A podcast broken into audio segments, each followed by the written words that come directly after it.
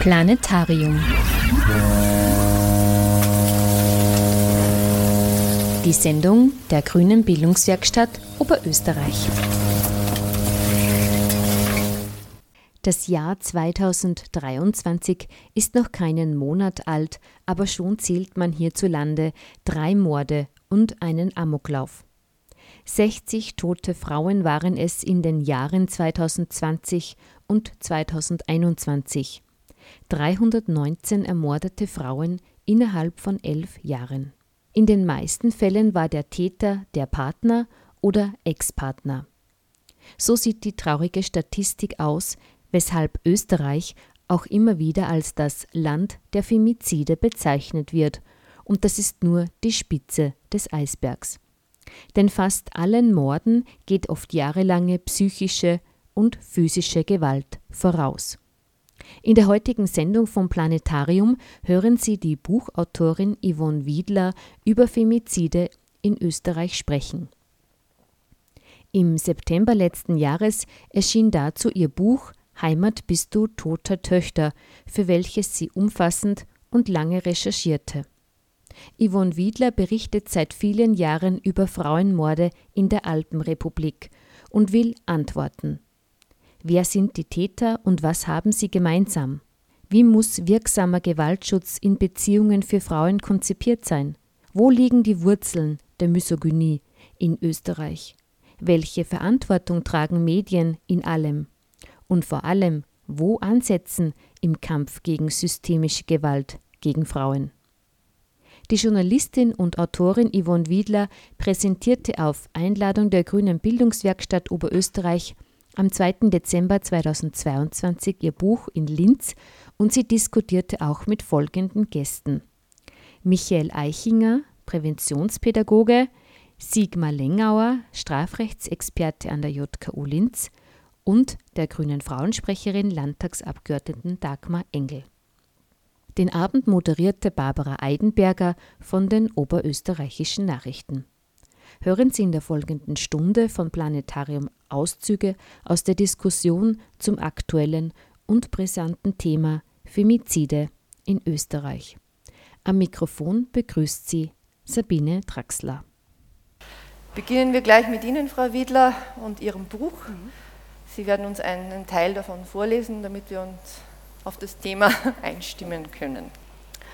Ähm, ich werde einen Teil aus dem Vorwort vortragen, damit Sie einen Einblick bekommen, was Sie im Buch ungefähr erwartet. Das ist ein bisschen so ein Querschnitt äh, durch alle Problemfelder, die da thematisiert werden. Und auch vorweg möchte ich eine Triggerwarnung aussprechen, weil es wird drastische Gewalt geschildert in diesem Buch und das ja, kann Menschen sehr belasten, deshalb ist das noch wichtig zu sagen.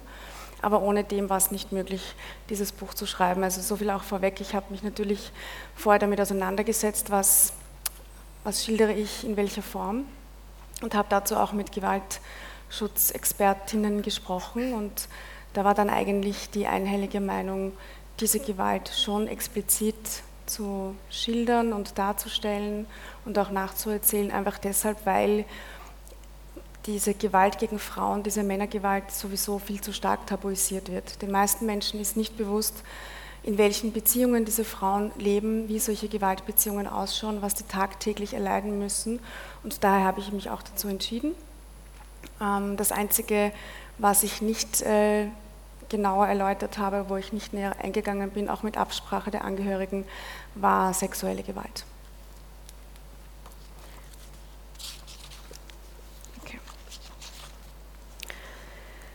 Der gefährlichste Ort für eine Frau hierzulande ist nicht die abgelegene Gasse in der Nacht, sondern die Partnerschaft, in der sie lebt. Von Anfang 2010 bis Ende 2020 zählte man in Österreich 319 Frauenmorde und 458 Mordversuche an Frauen. Die meisten davon geschahen durch die Hand des Mannes, der einst sagte, er würde sie lieben. Sie wurden erwürgt, erdrosselt, erschlagen, erstochen, angezündet, mit dem Auto überfahren oder erschossen. Zuvor mussten viele von ihnen jahrelange Martyrien erleben, Psychoterror und körperliche Gewalt. Die männlichen Täter waren meist getrieben von Besitzdenken, Wut, Rache und Frauenhass. Als Journalistin beschäftigen mich diese Femizide schon seit einigen Jahren. Der Begriff bezeichnet Tötungen von Frauen aufgrund ihres Geschlechts. Frauen werden getötet, weil sie Frauen sind. Es handelt sich dabei um ein ernsthaftes gesamtgesellschaftliches Problem, das immer noch gerne durch Ausdrücke wie Familientragödie oder Beziehungsdrama in den privaten Bereich verbannt wird. Häusliche Gewalt innerhalb der eigenen vier Wände ist allerdings oft nichts anderes als Ausdruck nicht vorhandener Geschlechtergerechtigkeit. Und damit geht sie uns alle etwas an. Gemeinsam mit zwei Kolleginnen habe ich Ende des Jahres 2019 eine Liste von getöteten Frauen erstellt. Eine mühsame Recherche war das. Es gab zu diesem Zeitpunkt keine Behörde oder Organisation, die diese Femizide sorgfältig dokumentiert hätte. Die Einträge, die wir festhielten, lasen sich beispielsweise so. 8. Jänner, Amstetten, Ehemann. Der 37-jährige Chenol D. sticht 38 Mal auf seine Frau Aurelia S. ein. Die vierfache Mutter erliegt im Krankenhaus ihren Verletzungen. Drei Kinder werden Zeugen der Angriffe auf ihre Mutter. Der Mann war zuvor schon aufgefallen. 21. Jänner, Tulln, Ehemann.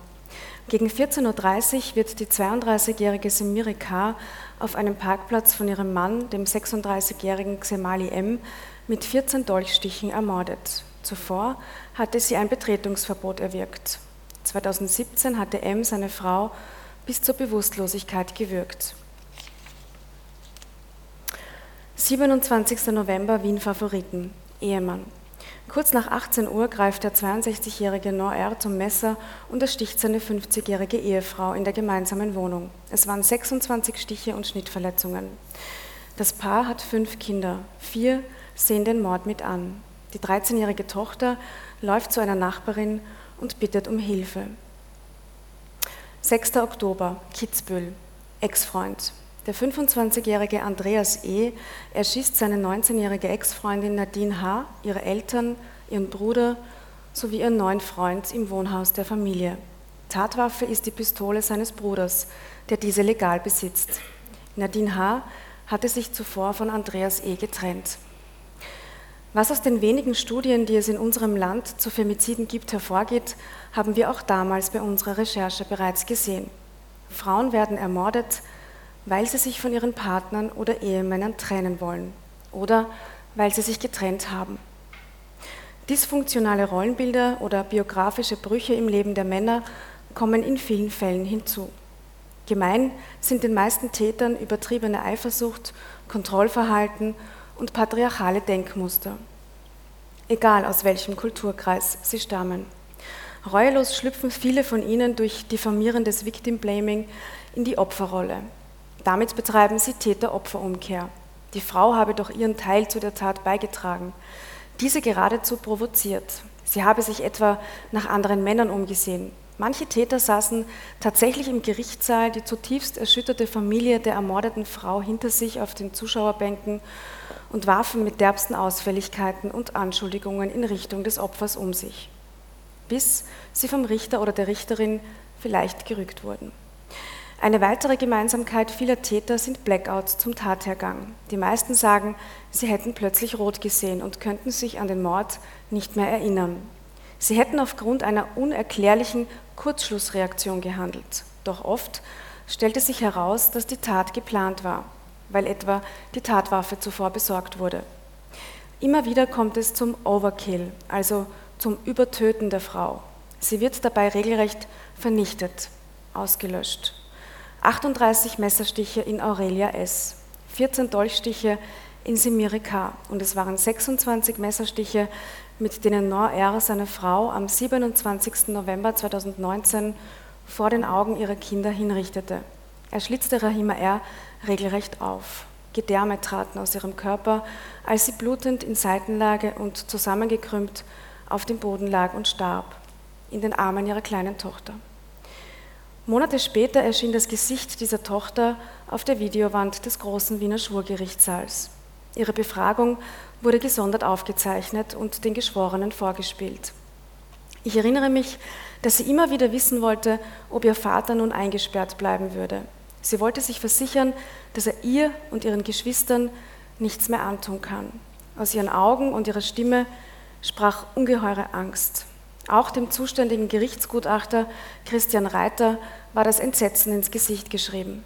Ich übe diesen Beruf jetzt seit 40 Jahren aus, aber in solch aggressiver Form habe ich es selten erlebt, sagte er über die massiven Verletzungen der Frau. Nor R. wurde schließlich zu lebenslanger Haft verurteilt.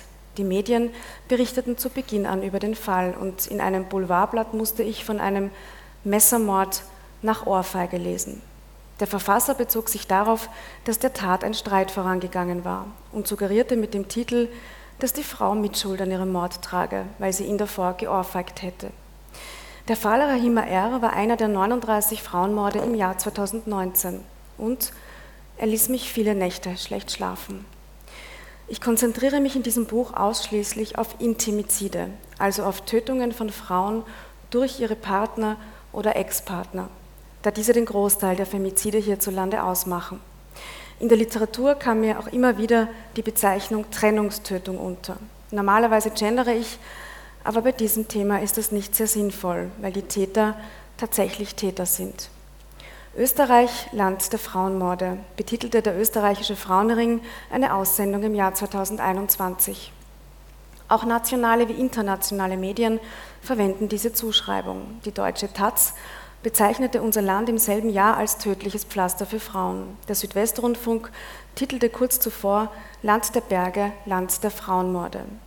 Selbst das Magazin Kripo.at der Vereinigung Kriminaldienst Österreich coverte eine Ausgabe im Jahr 2018 mit Frauenmordland Österreich. Das hat mich nicht losgelassen. Wer waren die toten Frauen? Jene, die heute nicht mehr für sich selbst sprechen können, denen ihr Leben genommen wurde, weil sie ein anderes führen wollten. Warum konnte der Tod dieser Frauen nicht verhindert werden, obwohl wir in Österreich über gute Gewaltschutzgesetze verfügen? Ich habe Statistiken durchforstet, mich an Expertinnen aus Gewaltforschung und Psychiatrie gewandt, um genauer auf die Zahlen zu den Morden und auch hinter sie zu blicken. Ich habe mit Hinterbliebenen gesprochen, Gerichtsverhandlungen besucht, Fragen an Politik, Polizei und Justiz gestellt. Ich habe mit überlebenden Frauen über ihre Gewaltbeziehungen gesprochen. Ich war im Frauenhaus, bei Beratungseinrichtungen und bei Gewaltschutzstellen. Die Dynamik nach einem Femizid ist immer recht ähnlich. Die Medien pushen den Mord als Eilmeldung hinaus in die Welt. Ich selbst habe das auch schon gemacht, im Rahmen eines Online-Dienstes in der Redaktion. Die erste schnelle Nachricht. Langsam sammeln sich Informationen an. Der Artikel wird länger. Wir erfahren mehr und mehr über den Täter und über den Tathergang. Steht er dann Monate später vor Gericht, sitzen wir in den vordersten Reihen und hören wieder den Angeklagten und seine Beweggründe. Bis zur Verhandlung erhalten wir Statements von seiner Verteidigung, die versucht, ihren Mandanten ins bestmögliche Licht zu rücken. Doch die Frau ist verstummt. Auch ihre Familie ist meistens verstummt. Was so ein Mord für Angehörige bedeutet und was nach einem Femizid auf Hinterbliebene zukommt, wird in diesem Buch ebenso thematisiert wie die Geschichten von sechs Frauen. Vier von ihnen wurden ermordet. Sie sollen hier lesen, wer sie waren, welche Ziele sie hatten, was sie zum Lachen brachte und warum sie schließlich viel zu früh gestorben sind. Versagt unsere Gesellschaft, wenn es um den Schutz von Frauen geht? Oder gibt es Fälle, wo das Schlimmste zu verhindern nie möglich gewesen wäre? Um diese Fragen zu beantworten, braucht es einen genauen Blick auf die Arbeit von Politik, Exekutive und Justiz, auf das Umfeld der Frauen, aber auch auf die Täter und die Täterarbeit in unserem Land. Und natürlich spielt auch meine eigene Berufsgruppe eine Rolle. Welche Wirkung hat es auf Menschen, wenn sie in manchen Medien von Eifersuchtsdramen oder Familientragödien lesen? Wenngleich sich die Begriffe Frauenmord und Femizid immer mehr durchsetzen, was gut und wichtig ist, gibt es noch viel Aufholbedarf. Vor allem der Begriff Femizid soll ausdrücken, dass hinter diesen Morden keine individuellen, sondern strukturelle Probleme stehen. Denn die Frau wäre vermutlich noch am Leben, wenn sie keine Frau wäre. Sprache ist wichtig, denn Worte sind ein Spiel der Wirklichkeit und schaffen dadurch Veränderung in der Gesellschaft. In diesem Buch werden Sie drastische Schilderungen von Gewalt lesen. Nach all den Gesprächen, die ich mit Hinterbliebenen, Überlebenden und Expertinnen geführt habe, bewundere ich jede Frau, die den mutigen Schritt wagt, sich aus einer gefährlichen und toxischen Beziehung zu befreien. Dafür braucht es nämlich einen unbeschreiblichen Kraftakt und das müssen wir ändern. Dankeschön für diesen ersten Eindruck aus Ihrem Buch. Mich würde da jetzt gleich interessieren, also die Unterzeile ist ja relativ drastisch, warum Männer Frauen ermorden und wir nicht mehr wegschauen dürfen. Wird in Österreich weggeschaut? Ich finde ja. Also ähm, da muss man natürlich auf ganz unterschiedlichen Ebenen betrachten. Ja? Also wenn wir jetzt an die oberste Ebene denken, an die Regierungsebene zum Beispiel, an politische Vorbilder, an die Frauenministerin, alle, die da involviert sein sollten, fällt mir zuallererst ein, um ganz aktuell zu erwähnen. Im Frühjahr sehen wir häufig viele Frauenmorde hintereinander, viele Femizide hintereinander. Warum das so ist, weiß man noch nicht. Ich habe mich versucht zu erkundigen bei GewaltforscherInnen. Das wird noch äh, erforscht. Ähm, aber ich habe mir damals gedacht, da waren wir sieben oder acht Femizide innerhalb von sechs Wochen. Und es gab keine einzige Pressekonferenz dazu. Es wurde kein Statement gegeben von Seiten zum Beispiel des Frauenministeriums. Und da muss ich schon überlegen, was bewirkt man damit in der Gesellschaft? Was sagt man damit den Bürgern und Bürgerinnen dieses Landes? Es ist okay, es ist egal. Mir wurde nachher gesagt, was hätte man denn sagen sollen? Da habe ich gesagt, na, ich finde, da kann man sehr viel sagen. Erstens mal kann man Beileid aussprechen. Man kann zeigen, dass man mitfühlt. Man kann zeigen, dass es einem nicht egal ist. Man kann verkünden, dass man sich diese Fälle akribisch anschauen wird, was da passiert ist, wie es dazu kommen könnte. Man kann so viel machen. Man kann aber vor allem eben zeigen, dass es berührt und dass wir gegen diese Männergewalt ankämpfen wollen. Und das sind alles Dinge, da muss man auch keine Ressourcen dafür in die Hand nehmen. Jetzt, um nur mal diesen einen Punkt anzusprechen, sonst kann ich eine Stunde durchreden. Das will wahrscheinlich jetzt keiner. ja. Na, mich würde noch interessieren, äh, Sie haben es eher äh, geschildert, äh, sechs konkrete Fälle, sehr drastische Fälle, schon was Sie bisher erwähnt haben, und ich habe natürlich das Buch auch gelesen, zwischendurch stockt einem der Atem. Wie ist es Ihnen so dabei gegangen und was ist Ihre zentrale Erkenntnis aus Ihren Recherchen? Ich habe ja schon in den letzten Jahren immer wieder über viel über häusliche Gewalt, über viel über die Frauenhaussituation in Österreich, auch über Femizide berichtet und von daher war ich da schon ein bisschen gewappnet, sage ich mal. Allerdings macht es trotzdem, wie ich feststellen musste, einen riesigen Unterschied, ob man das punktuell macht für eine Reportage oder ob man sich ein Jahr lang mit nichts anderem beschäftigt eigentlich. Also da, wie ich es auch geschrieben habe, es hat mir auch einige schlaflose Nächte gekostet und auch so Situationen, wo einem manchmal was wieder einfällt. Ich kann mich erinnern, dass meine Frau erzählt hat, dass sie die falsche Milch gekauft hat und daraufhin hat er sie dann nachher verprügelt. Also und sie hat dann auch tatsächlich genannt, welche Milch die falsche war und wenn ich dann war ich mal kurz danach im Supermarkt und habe diese Milchpackung gesehen und da schießen einem solche Situationen wieder in den Kopf und dann wird man ganz plötzlich total traurig und dann denkt man aber wieder an die Familie und dann das ist dann so passiert so im Alltag eigentlich kommt das dann wieder hoch und da gibt es durch die vielen Gespräche, die ich geführt habe, natürlich hunderte solcher Beispiele. Mhm. Und die zweite Frage? Die zentrale Erkenntnis. Die, ja, die zentrale Erkenntnis. Das ist, also die für mich erschreckendste zentrale Erkenntnis war, wie normal und verbreitet Gewalt noch ist in Österreich. Also das ist, es gibt so viele Familien, wo Gewaltgeschichten fortgesetzt wurden, ohne durchbrochen zu werden. Und ich spreche da sowohl von körperlicher Gewalt als auch von psychischer Gewalt. Es war für mich auch erschreckend zu sehen, wie wenig Menschen klar ist, wo Gewalt eigentlich schon beginnt. Also wir denken dann immer nur, wenn wir häusliche Gewalt hören, oft an die Frau mit der Sonnenbrille, die den Bluterguss versteckt, aber da da fängt sie eigentlich viel, viel früher an, ja, in diesen Beziehungen. Also diese, vor allem diese psychische Gewalt. Und was, mir, was ich auch eine sehr interessante Erkenntnis fand, ist, dass die Frauen, mit denen ich gesprochen habe, alle diese psychische Gewalt als schlimmer eingeschätzt haben als die körperliche Gewalt zum Beispiel. Nicht, dass jetzt um die andere gut zu reden, aber sie haben gesagt, dass die, man kann sich das gar nicht vorstellen, was, das, was da passiert. Also ich habe deswegen habe ich mich auch dazu entschieden, das so detailliert zu schildern, weil es macht eben einen riesigen Unterschied, ob man das nur allgemein formuliert oder ob man konkret sagt, womit diese Frauen leben mussten, damit die Menschen müssen verstehen, wie schlimm das ist. Ja? Also, weil ich glaube, dass vielen Menschen wirklich nicht bewusst ist. Es ist ja auch den Opfern teilweise selber nicht bewusst. Ja? Mhm. Was auch eine Erkenntnis war, dass viele Frauen durch, in diesen jahrelangen Beziehungen dachten, dass sie teilweise tatsächlich selbst daran schuld wären, dass ihnen das passiert ist. Das kriegen sie halt auch eingeredet über viele Jahre, ähm, weil das oft auch Frauen sind, also sowohl die Opfer als auch die Täter kommen meistens schon aus Familien, wo Gewalt auch schon ein Thema war in irgendeiner Form. das ist auch eine große Erkenntnis gewesen. Ja. Dankeschön. Äh, Frau Engel, teilen Sie den Befund von der Frau Wiedler, dass weggesehen wird? Ja, natürlich teile ich den Befund. Äh, es wird auf unterschiedlichen Ebenen weggesehen, möchte es aber auch gleich wieder gleichzeitig relativieren. Ich freue mich sehr, dass das Thema so deutlich aufgegriffen wird und das hilft uns dabei, eben nicht mehr wegzuschauen. Ich habe schon das Gefühl, dass sich in den, in den letzten Monaten, Wochen ein bisschen was tut die Debatte war so lange tabuisiert. Menschen wie ich, die äh, politisch aktiv sind oder die an Thema Gewalt oder an den Frauenthematiken interessiert sind, haben sich immer schon damit beschäftigt und sich Fragen gestellt, warum denn das so ist und dass eben die Ursachen viel früher anfangen. Aber ich glaube, so wie, wie sich viele Themen in, in unserer Gesellschaft sehr lange entwickeln müssen, und, und sehr lange wiederholt werden müssen, so sehe ich das hier auch sitzen hier einige Expertinnen. Wir können das Thema wahrscheinlich schon auswendig vor uns hertragen und wissen, ob der Bedeutung. Und trotzdem ist es wichtig, dass wir immer und immer wieder darüber reden und, zu, äh, und sensibilisieren und Bewusstsein schaffen. Und darum bin ich sehr, sehr, sehr dankbar, dass es Frauen gibt wie Sie, die so ein Buch einmal geschrieben haben. Weil eins möchte ich schon sagen, wir lesen immer von Zahlen und von den Fällen und wir zählen die Femizide, die wir uns dafür interessieren, die wir aufrütteln wollen.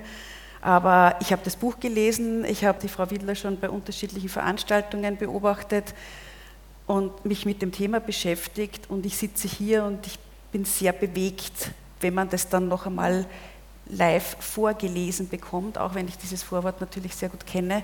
Und ich glaube, da geht es vielen so, wenn man diese, diese Geschichten, ja. die Frauenschicksale, die persönlichen Eindrücke geschildert bekommt, dann äh, gibt es da zwei Regungen in mir. Das eine ist die unglaubliche Betroffenheit, aber das hilft ja niemandem, weil mit Betroffenheit äh, retten wir äh, oder machen wir keine Prävention.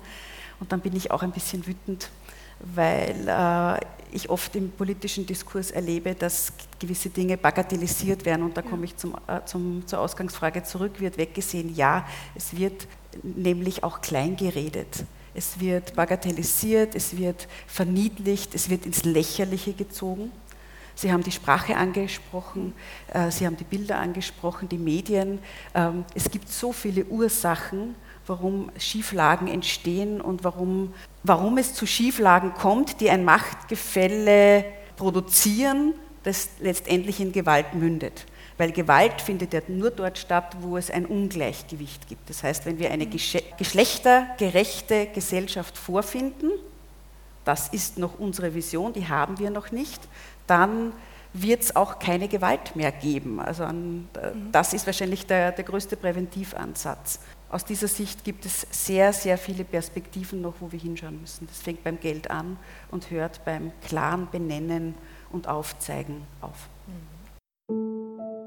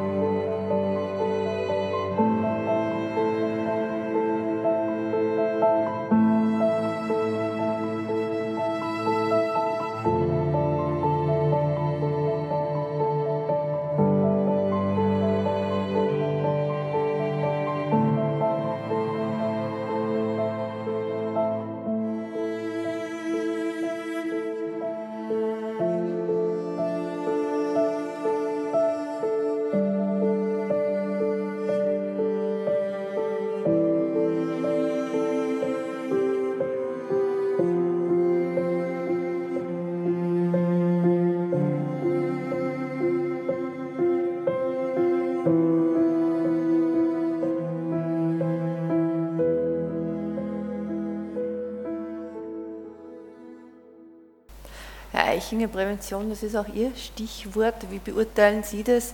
Wird genug auf Prävention geschaut oder richtet man den Blick immer eben nur dann auf das Thema, wenn wieder was passiert ist? Keine, keine einfache Antwort zu geben. Es ist grundsätzlich immer zu wenig, was man macht. Tatsächlich würde ich schon sagen, dass in den letzten Jahren, Jahrzehnten, und jetzt aus meinem Brotberuf spreche, in der Exekutive wirklich ein Umdenken stattgefunden hat und das auch in der Ausbildung abgebildet ist. Ich merke es selbst, ich bin äh, bei uns im Bezirk zuständig genau für das, dies, dieses Thema häusliche Gewalt und die rechtlichen Rahmenbedingungen dazu, äh, dass speziell bei den jüngeren KollegInnen äh, schon sehr viel Sensibilität da ist. Aber es ist noch zu wenig. Und darum bin ich auch wirklich froh, so seltsam das jetzt vielleicht klingen mag, dass das im Buch auch so konkret angesprochen wurde, nämlich die Sensibilität, die noch fehlt, fehlt in der Bevölkerung zu diesem Thema. Man tut es gerne etwas zudecken, man spricht nicht gern darüber. Da müssen wir noch einiges tun, damit Prävention auch gelingen kann. Ein sehr wichtiges Thema in diesem Bereich ist ja das Zusammenspiel der Institutionen. Wir kennen es jetzt von den Fallkonferenzen, die wieder verstärkt gemacht werden. Wie beurteilen Sie das? Gelingt das Zusammenspiel ausreichend? Es gelingt. Ich muss aber gleich dazu sagen, aus der praktischen Erkenntnis heraus, es hängt und steht mit den Aktivistinnen. Also je mehr Engagement in diesen Fallkonferenzen hineingelegt wird, umso besser gelingt es. Äh, wenn ich jetzt auch wieder aus der Erfahrung von meinem Bezirk spreche, wir haben eine sehr, sehr gute Vernetzung und tauschen uns wirklich sehr intensiv über die einzelnen Fälle aus. Trotzdem kann man mit dem Instrument Fallkonferenz noch nicht sagen, das ist jetzt das, wo wir den großen Wurf gefunden haben. Es bedarf noch einiger Nachjustierungen, damit dieses Instrument auch besser zum Einsatz kommt. Vielleicht können Sie es ganz kurz äh, schildern, weil ich weiß nicht, viele werden nicht in einer Fallkonferenz schon mal teilgenommen haben. Was genau wird da besprochen? Also die Fallkonferenz wurde mit dem Gewaltschutzgesetz 2019 äh, als Rechtsfigur implementiert, ist im Sicherheitspolizeigesetz vorhanden und jetzt ganz global gesprochen erlaubt, bei einem bestimmten Risiko, in der Regel, wo es um ein hohes Risiko bzw. um die Gefahr der Tötung einer Person geht, dass man eine institutionenübergreifende Konferenz einberuft, die von der Sicherheitsbehörde der Zuständigen geleitet wird. Darin wird dieser Fall besprochen, da werden Inhalte, die die einzelnen Institutionen haben, ohne diese Verschwiegenheitsverpflichtung ausgetauscht, sondern dass damit alle Teilnehmer, Teilnehmerinnen äh, denselben Wissensstand haben und dann entsprechend Maßnahmen von ihrer Institution heraus anbieten und koordiniert gestalten können. Das ist das Wesen der Fallkonferenz, die auch in der Praxis so umgesetzt wird. Und daraus äh, gibt es dann ganz konkrete Konsequenzen oder ist es von eben von Fall zu Fall dann unterschiedlich? Es, gibt, es ist von Fall zu Fall unterschiedlich, aber es gibt zumindest einen konkreten Befund. Was ist das Risiko im konkreten Fall und wie gehen wir, diese Institutionen, die da teilnehmen, wie gehen wir dagegen vor? Und das wird abgearbeitet und auch rückgefragt, was ist erledigt, was ist passiert. Herr Lenger, wenn schon etwas passiert ist quasi, dann kommt die Justiz ins Spiel und es ist auch oft äh, kritisierte Institutionen diese Thematik, sei es jetzt durch milde Urteile, Verfahrenseinstellungen etc. Ist diese hm. Kritik aus Ihrer Sicht zumindest teilweise berechtigt? Zumindest teilweise ist Kritik wahrscheinlich immer berechtigt. Ähm, wie soll ich sagen? Also die, die strafrechtliche Perspektive ist eine, ist eine Perspektive in die Vergangenheit in erster Linie. Und da ist man natürlich dann mit Fällen konfrontiert, die in erster Linie bei Femiziden dann dadurch geprägt sind, dass man das Opfer gar nicht mehr fragen kann. Ähm, insofern ist die Aufklärung dann in, auf eine Art von Beweislage angewiesen, die recht eindeutig ist, wo man natürlich dann aber auch den Täter und seine Perspektive in die Betrachtung hineinnimmt. Und es ist auch schon im Vorwort vorgekommen, diese Perspektive ist dann dominant im Strafverfahren. Das heißt, aus gutem Grund ist sozusagen der Täter als Beschuldigter ähm, mit Freiheitsrechten und auch sozusagen Verteidigungsrechten ausgestattet und kann dadurch auch im Strafverfahren seine Perspektive sehr gut schildern. Und in Fällen von Mord ist es halt so, dass das Opfer diese Perspektive gar nicht schildern kann. Ob es jetzt dazu milde Urteile gibt, ja, würde ich jetzt als Kritikpunkt nicht unbedingt äh, gelten lassen. Ähm, Gerade beim Mord ist es so, dass da eher sozusagen die Justiz durch den Strafrahmen an sich ja schon mal relativ oben ansetzt bei Freiheitsstrafen. Ja. Bei versuchten Mord ist das ähnlich, da gilt dieselbe Strafdrohung. Wo man vielleicht kritisch hinschauen kann, ist eben bei Fällen, wo es zu Gewaltanwendung kommt, aber sozusagen noch nicht mehr passiert ist. Das ist dann so die Frage, ist das dann eine präventive Aufgabe, die das Strafrecht hat? Also muss man da jetzt durch das Urteil dafür Sorge tragen, dass dieser Mensch in Zukunft keine Gefährdung mehr darstellt oder ob man in die Gesellschaft hineinwirken möchte, um zu demonstrieren, dass das sozusagen äh, auch so nicht in Ordnung ist oder ist es so, dass man die Tat aufklärt und die vergeltet, unter Anführungszeichen, die schon passiert ist. Und da ist natürlich dann äh, die Frage Prävention oder Vergeltung, da wird auch die Strafe dann zugemessen insofern kann es da natürlich nach außen hin mild wirkende Urteile geben, weil vielleicht aber die Anlasstat in dem Sinne noch nicht so schwer war auch. Ja. Und dann zu sagen, aber für die Zukunft wollen wir da schon klarstellen, ist rechtsstaatlich natürlich sehr schwieriger. Herr Eichinger hat es angesprochen, in der Politi äh, Polizei gibt es äh, immer mehr Bewusstsein mhm. für das Thema. Wie ist das in der Richterschaft bei den Staatsanwälten? Ich würde sogar noch früher ansetzen. Ich glaube, äh, jeder, der irgendwie Richterin, Staatsanwältin oder auch Anwältin später wird, äh, war mal Studentin vorher.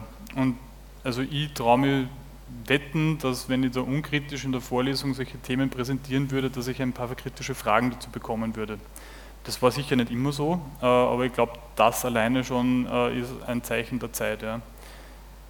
Was ich ein bisschen kritisch sehe, sind jetzt zum Beispiel wieder, bei, wie Sie Ihr Vorwort sozusagen begonnen haben vorzulesen, diese Triggerwarnungen zum Beispiel. Das ist gang und gäbe mittlerweile, das machen wir zum Teil der, äh, in der Universität jetzt auch schon. Ähm, was wird damit zum Ausdruck gebracht? Das ist jetzt grauslich, was jetzt kommt. Ich würde ich verstehe es einerseits, andererseits würde ich sagen, das ist Realität. Mit dem, also, und da bin ich vielleicht jetzt ein bisschen nüchterner als Strafrechtler, ja, mag sein, aber das passiert und zwar oft und mit dem müssen wir uns auseinandersetzen. Und damit ist es klar, eine Retraumatisierung, eine Viktimisierung zweiten oder dritten Grades soll verhindert werden, aber es darf sozusagen auf, auf allen Ebenen ähm, darüber geredet werden und es muss auch darüber geredet werden. Also darum glaube ich auch, dass mittlerweile dieses, die Justiz sozusagen, die, die ist natürlich auch da nicht gefeit vor solchen Einflüssen und ich glaube, dass das Bewusstsein da durchaus gegeben ist. Ja. Es wurden ja einige Maßnahmen im Justizbereich gesetzt, die Prozessbegleitung verstärkt zum Beispiel. Hat das aus Ihrer Sicht Wirkung gezeigt oder ist nur zu früh, das zu beurteilen? Ähm, also in Österreich gibt es tatsächlich eine sehr lange Tradition, kann man sagen glücklicherweise, ja, was den Opferschutz betrifft, was aber auch generell sozusagen die, die Prozessbegleitung betrifft. Die Frage ist halt nur, mit welcher Erwartungshaltung geht man dran. Ja. Also die Prozessbegleitung ist dazu da, um den Prozess an sich ähm, erträglich zu machen oder halt für das Opfer oder halt Zeugen von Taten bewältigbar zu machen.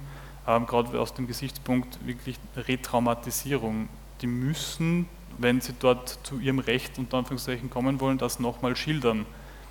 In allen Details. Dann kann man sagen, es wird zum Teil die, die Öffentlichkeit ausgeschlossen, wenn es um höchstpersönliche Rechte geht. Nur in der Situation, wo ich das wieder erzählen muss, bin ich wahrscheinlich wieder in dieser Situation drinnen vor meinem geistigen Auge. Ähm, und da kann ich so viel Begleitung sozusagen anbieten, wie ich möchte. Das wird immer schwierig sein. Und da wird es aber tatsächlich auch so sein, dass in Österreich mittlerweile die, dieses Recht auf Prozessbegleitung gut ausgebaut ist und das auch genutzt wird. Ja, das schon. Aber da waren wir sicher Vorreiter auch mit in, in Europa, was jetzt aber halt nicht heißen soll, dass man sich auf dem ausruhen sollte, sondern dass tatsächlich ja eben auch wie alles eine finanzielle Frage ist, ja, mhm. ganz klar. Kommen wir noch einmal zu dem, äh, bevor etwas passiert ist, Frau Wiedler. Die entscheidende Frage ist ja, wie können Frauen die in einer Situation, und Sie haben in Ihrem Buch ein paar von diesen, äh, wie soll ich sagen, Aspekten, die sozusagen eine Warnung oder, oder jetzt fällt mir das Wort nicht ein. Red Flags. Bitte? Red Flags. Ja, genau, die Red Flags quasi. Also, Risikofaktoren. Genau, Risikofaktoren, ja, ja super. Danke. Äh, aufgelistet sozusagen, äh, wo Frauen entweder bemerkbar machen mhm. können, selber merken, dass sie ja. jetzt Risikofaktoren ausgesetzt sind. Also wo, wo gibt es da noch Hürden, die man aus dem Weg räumen sollte aus Ihrer Recherche? Ja, also äh, zuerst einmal, äh, was sind diese Risikofaktoren? Ich glaube, das ist auch wichtig zu sagen. Ähm, mhm. Ich habe ja dieses ähm, Risikoeinschätzungstool ein bisschen kennengelernt, dieses ODARA. Und ähm, da war ich auch unter anderem bei der Gewaltschutzstelle und da gibt es einen, so einen, so einen Prospekt, das aufliegt, wo halt wirklich diese Punkte aufgelistet sind nach, nach Risikofaktor hinsichtlich Femizid. Und das war interessant, dass da zum Beispiel im Bereich der psychischen Gewalt zum Beispiel ganz fett markiert war Stalking. Ähm, es ist nämlich so, dass nicht jedem Femizid zwingend körperliche Gewalt vorangegangen ist, aber sehr oft äh, Stalking zum Beispiel. Und im Bereich der körperlichen Gewalt stand, war auch ganz fett markiert das Würgen zum Beispiel oder auch Gewalt äh, gegen Frauen, die schwanger sind etwa. Ähm, also wenn, die, wenn diese Beraterinnen von den Gewaltschutzstellen im Rahmen der Begleitung, in welcher Form auch immer, von, von Frauen, wo die Männer weggewiesen wurden zum Beispiel, fragen die ganz genau nach, was ist schon alles passiert, damit sie eben einschätzen können, wie gefährlich ist der Mann. Ähm, also so viel mal zu diesen Red Flags. Da gibt es natürlich noch einige, das sind die, die jetzt mal ad hoc ähm, besondere ähm, Beachtung finden bei diesen Gewaltschutzstellen. Und ja, die Hürden, also ich meine, das kommt halt immer darauf an, um welche Beziehung es geht. Also das sind schon, man muss halt schon auch sagen, das sind auch individuelle Fälle natürlich, genauso wie es bei den Beamten und Beamtinnen es ist also abhängig von den Akteuren und Akteurinnen. Ja. Deswegen ist es immer so schwierig, wenn ich gefragt werde, wer sind die Opfer, wer sind die Täter, weil das sind natürlich trotzdem, auch wenn da Gemeinsamkeiten sind, unterschiedliche Konstellationen, unterschiedliche Menschen. Es kommen nur oft ähnliche Dinge zusammen. Ja. Deshalb ist es so schwer, da allgemeine Aussagen zu treffen. Ja. Aber die Hürden, also eine Hürde, die ich finde, die bewältigt werden müsste, ist generell das, dieses, dieses das Ernstnehmen. Ja. Und da spreche ich jetzt dann nicht, wenn wir schon vor Gericht sind, ja, sondern mhm. wenn es dann wirklich eh schon Gesetze gibt und Regeln gibt, sondern schon davor. Das Grundbewusstsein in der Gesellschaft. Ja.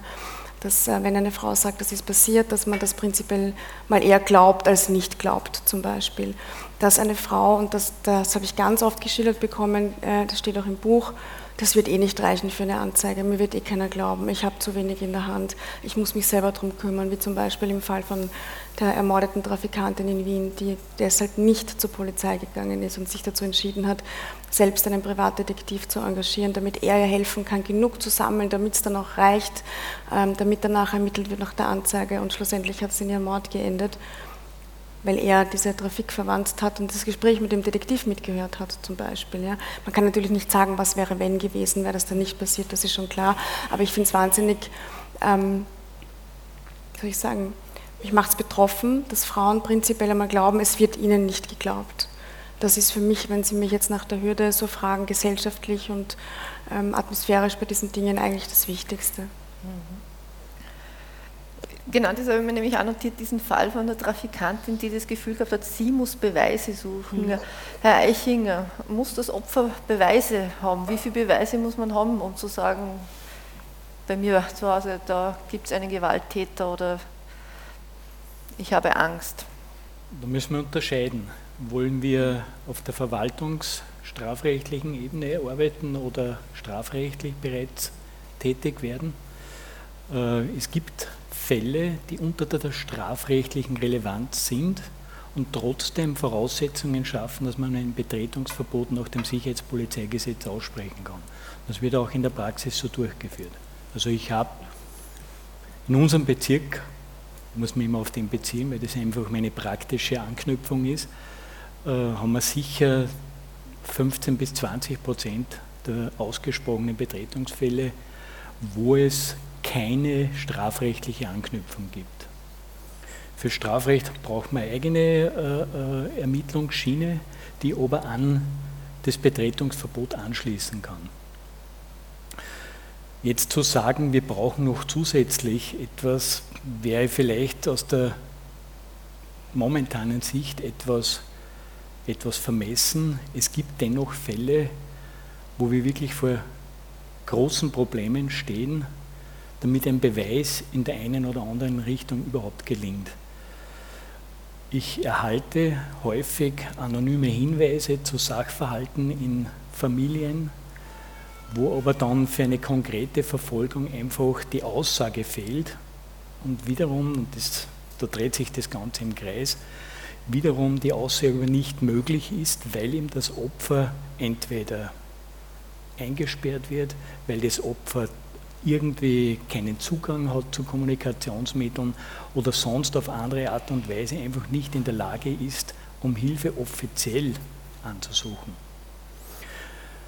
Das stellt uns immer wieder vor großen Herausforderungen, äh, aber da kann ich auch nur wieder darauf hinweisen, wir brauchen mehr Sensibilisierung, wir brauchen mehr Bewusstsein in der Bevölkerung, wo auch die Bevölkerung mehr hinsieht, wenn es Vorfälle gibt und uns entsprechende äh, Wissensstände übermittelt. Können Sie das vielleicht ein bisschen konkret sagen? Was wäre so eine Voraussetzung für ein Betretungsverbot? Was, was muss da vorgefallen sein? Es ist gar nicht so leicht wiederzugeben, weil der Gesetzestext spricht nur von bestimmten äh, Tatsachen, die vorliegen müssen, die einen gefährlichen Angriff soeben gezeigt haben oder wo ein gefährlicher Angriff zu befürchten ist. Das sind beides Begriffe aus, der, aus dem Verwaltungsrecht, aus dem Sicherheitspolizeigesetz, Paragraph 38a. In der Praxis wird es so gehandhabt, die Frau Wiedler hat das schon angesprochen, mit den Risikofaktoren, dass BeamtInnen vor Ort eine sogenannte Gefahrenprognose durchführen, die sich an bestimmten äh, Parametern richtet, zum Beispiel Trennung, Arbeitslosigkeit, äh, lange Gewaltdauer ja, und dergleichen mehr. Und aufgrund dieser Bef Gefahrenprognose dann die Befugnis, Betretungsverbot aussprechen. Müssen das ausschließlich Dinge sein, die körperliche Gewalt sind, jetzt abgesehen von der Trennung, aber wenn die Frau jetzt sagen würde, er hat mir gedroht und es gibt keinen Beweis dafür, wäre das ein Grund für eine Wegweisung? Natürlich. Wenn sie Angst hat, ne, muss auch, sie haben, oder? Auch psychische ja. Gewalt ja. Fällt, auf, fällt in diese bestimmten Tatsachen, ist geeignet, dass ein gefährlicher Angriff bevorsteht. Mhm. Das ist ja genau das, was Sie vorher gesagt ja, genau, haben. Dafür, ja. dass das eben auch Gewalt ist, fehlt ja selbst den Opfern. Aber dass das eigentlich das äh, gesetzlich so geregelt wird, das, das fand ich interessant, weil man also auch von Betroffenen unterschiedliche Geschichten gehört habe. Ich habe nämlich oft gehört, dass es dann nicht gereicht hat vor Ort zum Beispiel. Also ich glaube, es ist dann wahrscheinlich wirklich abhängig von den Beamtinnen auch, ne? wie das dann durchgeführt wird. Zumindest ist das meine Die, also Recherche es, es, gibt da eigentlich nicht sehr viel Graubereich, mhm. weil wir eine ganz klare Haltung okay. haben in der Ausbildung. Und also bei uns die Devise eher dahingehend ist, wenn nur der kleinste Hinweis ja. für einen gefährlichen Angriff besteht, wird das Betretungsverbot also ausgesprochen. Lieber auf Nummer sicher gehen. Zumal ja, ja, die Rechtsfigur auch zulässt, dass die Behörde, die Sicherheitsbehörde, die Zuständige innerhalb dieser drei Tage, wo sie das Betretungsverbot auf die Rechtmäßigkeit überprüfen muss, äh, wo sie die Möglichkeit hat, das aufzuheben, mhm. wenn diese Tatsachen nicht vorhanden waren. Dürfte da vielleicht noch kurz was ergänzen? Und zwar, also diese Verwirrung, was die Gewalt betrifft, ist natürlich aus strafrechtlicher Sicht durchaus nachvollziehbar, weil das Strafrecht eigentlich keinen psychologischen Gewaltbegriff kennt. Mhm. Wir haben die gefährliche Drohung einerseits und dann haben wir Gewaltanwendung, die dann halt körperliche Integrität betrifft oder die Gesundheit. Wir haben kein Delikt unter Anführungszeichen, das heißt psychische Gewaltanwendung. Das gibt es nicht. Ähm, und da kommt vielleicht dann ein bisschen die Verwirrung her. Mhm das Beweisproblem, was schon angesprochen worden ist, haben wir aber deswegen trotzdem, weil gerade bei der gefährlichen Drohung natürlich die, die Frage stellt, wie beweise denn das? Ja, also da gibt es dann eine Aussage vom Opfer, so es noch lebt, ja, ähm, und dann gibt es eine Aussage vom Täter, der oft sagt, das stimmt alles gar nicht. Und dann ist Aussage gegen Aussage in dem Strafrecht und das ist vielleicht das, was immer ein bisschen so diese Erwartungshaltung dann, ähm, wie soll man sagen, frustriert. Im Strafrecht gilt der Grundsatz, im Zweifel und bei Aussage gegen Aussage bestehen Zweifel an der Richtigkeit, im Zweifel ist zugunsten des Angeklagten zu entscheiden. Und das ist der Grund, warum möglicherweise dann halt auch von rechtlicher Seite so eine Argumentation geführt wird von manchen, naja, dann ist halt zwingend dran, dann kann ich das nicht verfolgen. Und im Grunde genommen ist es aber so, wir wissen es nicht. Wir wissen, dass die Fiktion sozusagen ist dann die, wir wissen es nicht, deswegen dürfen wir nicht entscheiden. Das, ist, äh, das trägt natürlich zur Verwirrung schon bei. Ja. Ja. Mhm. Zumal oft, äh, wenn die Beziehung ja dann noch aufrecht ist, äh, die Opfer zum Teil die Aussage zurückziehen und ähnliches, was ja dann nicht unbedingt mhm. leichter macht.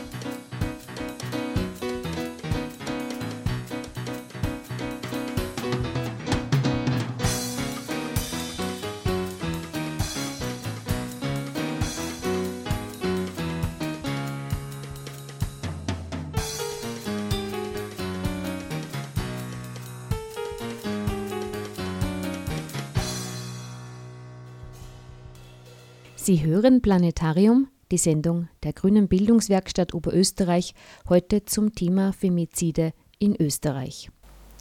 Sie haben es angesprochen, sehr ausführlich im, im, Vorwort und aufgelistet, wie ausländische Medien zu dieser Zeit über Österreich berichtet haben. Also Österreich ist das Land der Frauenmorde.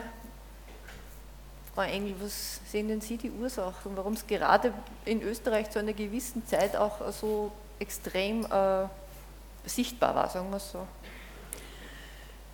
Ich, ich glaube, dass ähm, die Ursachen, wenn ich da ein bisschen zurückgehe, also jetzt, wenn man, bevor das Strafrecht sozusagen greift, dann ist es ja zu spät.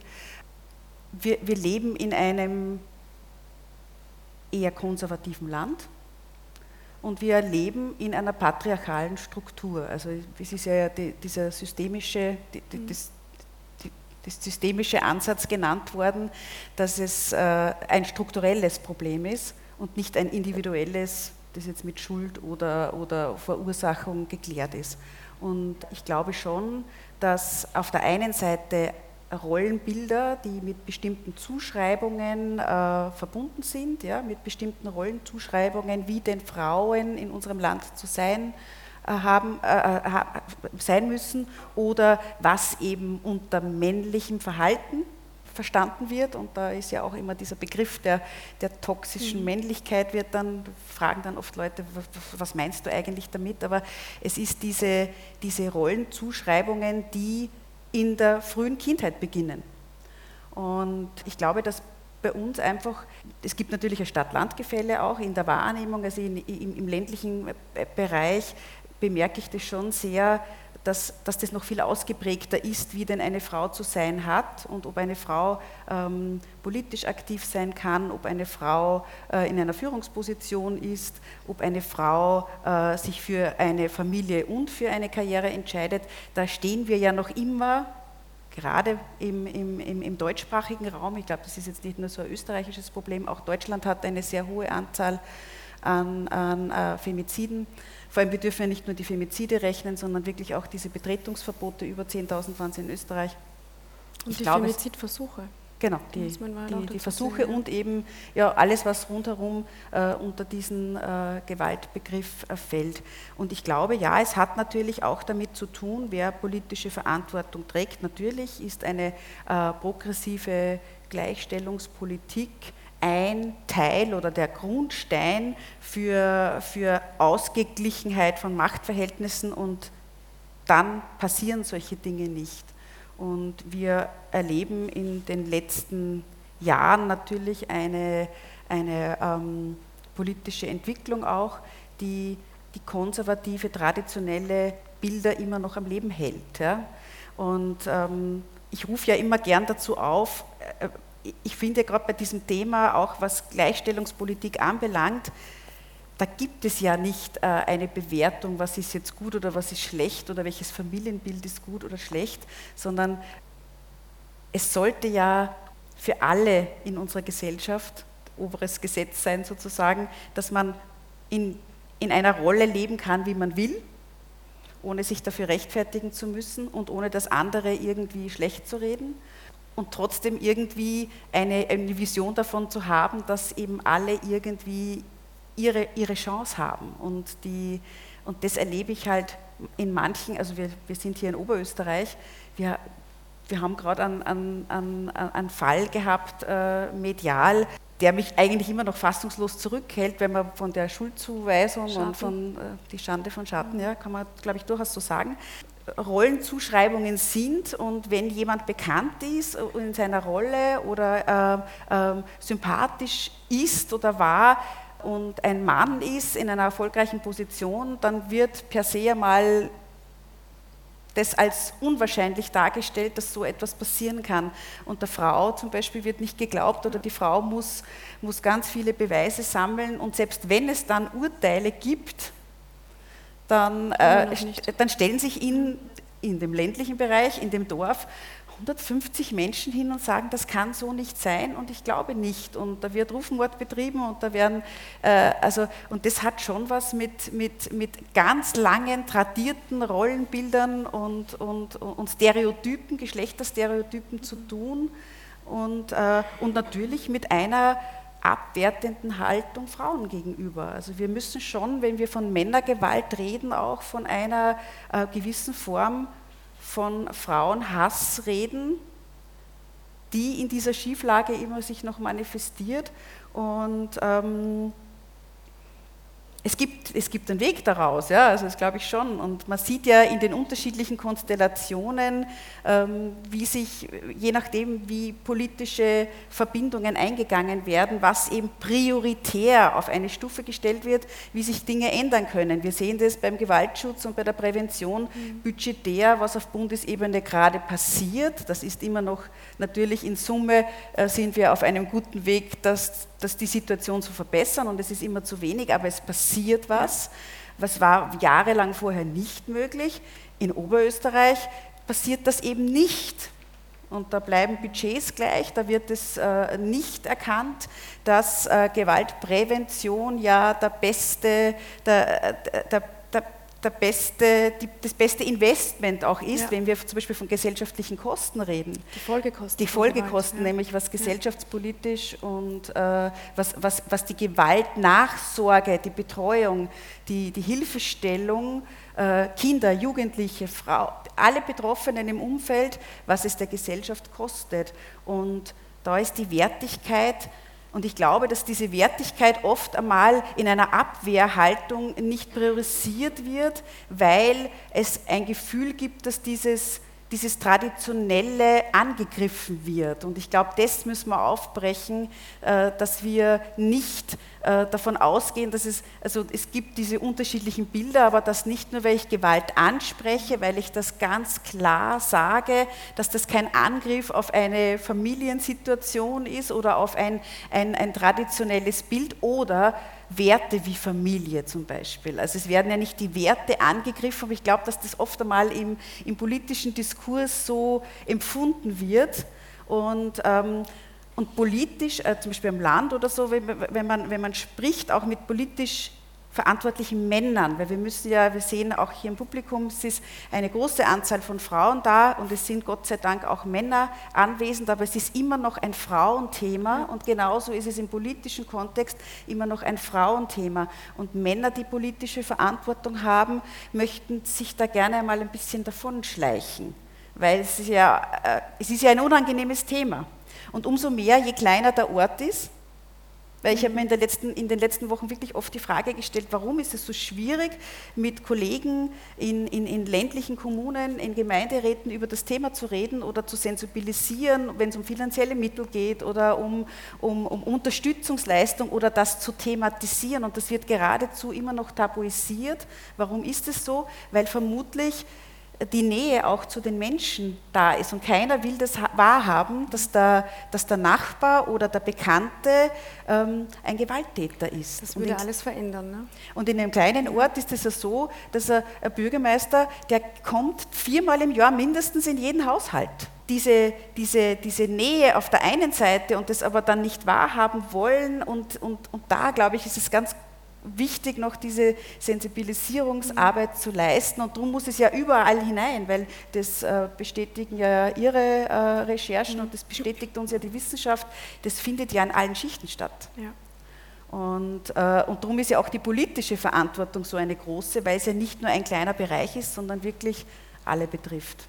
Und ähm, Genau, und man kann ja, wir haben ja gesehen, was sich jetzt verbessert hat, auch im Justizbereich, das ist ja auch kein Frauenthema und auch kein Frauenressortthema alleine, sondern das betrifft ja wirklich alle vom sozialen Ressort, Gesundheit, äh, Justiz, äh, Gesellschaft, Innenministerium, je, eigentlich alle. In, ja. Sicherheit, Innenministerium, ja. alle Bereiche und die müssen äh, übergreifend zusammenarbeiten. Das passiert jetzt auf Bundesebene, habe ich das Gefühl, ganz gut schritteweise und ich würde mir das auch in Oberösterreich wünschen, dass sich alle, die in politischer Verantwortung äh, fühlen, auch dafür verantwortlich fühlen und sagen, ja, ich nehme das Thema ernst.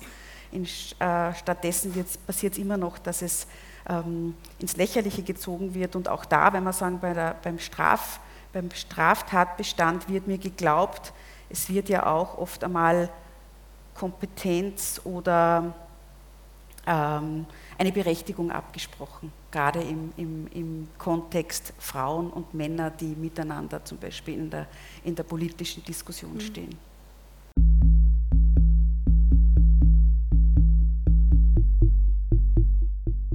Wir sind am Ende der Sendung angelangt. Sie hörten heute ein Planetarium zum Thema Femizide in Österreich. Es sprachen die Journalistin und Autorin Yvonne Wiedler, Michael Eichinger, Präventionspädagoge, Sigmar Lengauer, Strafrechtsexperte an der JKU Linz und die grüne Frauensprecherin, Landtagsabgeordnete Dagmar Engel. Die Aufnahme wurde im Rahmen der Buchpräsentation und Diskussionsveranstaltung Heimat bist du toter Töchter, veranstaltet von der Grünen Bildungswerkstatt Oberösterreich am 2. Dezember 2022 in Linz aufgezeichnet. Diese Sendung wird im Freien Radio Freistadt um 10 Uhr nochmals wiederholt. Wenn Sie Interesse an unseren vergangenen Sendungen haben, dann können Sie diese auf der Homepage der Grünen Bildungswerkstatt Oberösterreich unter www.gbw.at nachhören. Die nächste Sendung erscheint am 21. März 2023 und wird wieder um 15 Uhr ausgestrahlt. Danke fürs Zuhören. Vom Mikrofon verabschiedet sich Sabine Traxler.